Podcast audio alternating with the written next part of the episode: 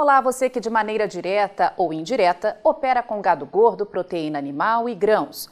Seja muito bem-vindo à Rural Business, única agência independente, provedora de informações estratégicas para o agronegócio do mundo, já que aqui não existe interferência de compradores ou vendedores em nosso conteúdo. Rural Business, o amanhã do agronegócio, hoje. Os números de exportação da soja originada aqui do Brasil são um prato cheio para os colaboradores da China tentarem faturar alto em cima dos mais inocentes, que ainda acreditam em tudo que é plantado de informação nos sites gratuitos e grupos de WhatsApp para segurar os preços da soja. O volume de aquisição pelos chineses em queda pelo segundo ano seguido sugere uma retração de compras deste que é o maior consumidor e importador da oleaginosa em todo o mundo. Mas será que isso é verdade?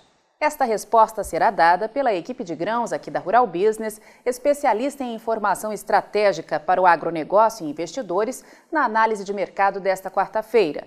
Tudo com exclusividade para quem já garantiu um pacote mensal de assinatura dos nossos serviços e sabe que ter em mãos informação profissional e diária é a única forma de não ser envolvido em especulação e perder dinheiro nesse volátil mercado da soja.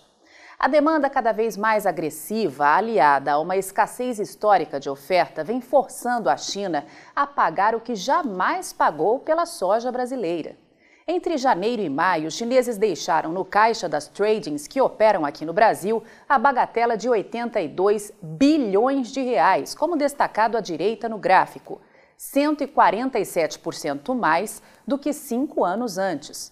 Para carregar cada tonelada de soja brasileira para casa, a indústria processadora da China teve que desembolsar 562 dólares, o que equivale a pagar 34% mais do que tinham pago em 2021.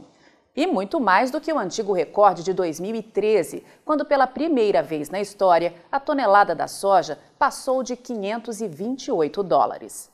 A China está completamente encurralada, tenta espalhar a todo custo na mídia que está consumindo menos soja este ano e que, portanto, vai reduzir as aquisições. Mas, na verdade, a China está sendo forçada a ajustar o consumo interno pela mais absoluta falta de soja.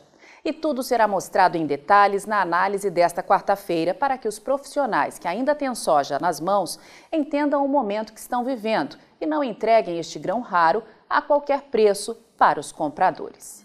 Assine já uma das plataformas de informação da Rural Business e veja você também o Amanhã do Agronegócio hoje. Acesse ruralbusiness.com.br. Pacotes a partir de R$ 9,90 por mês.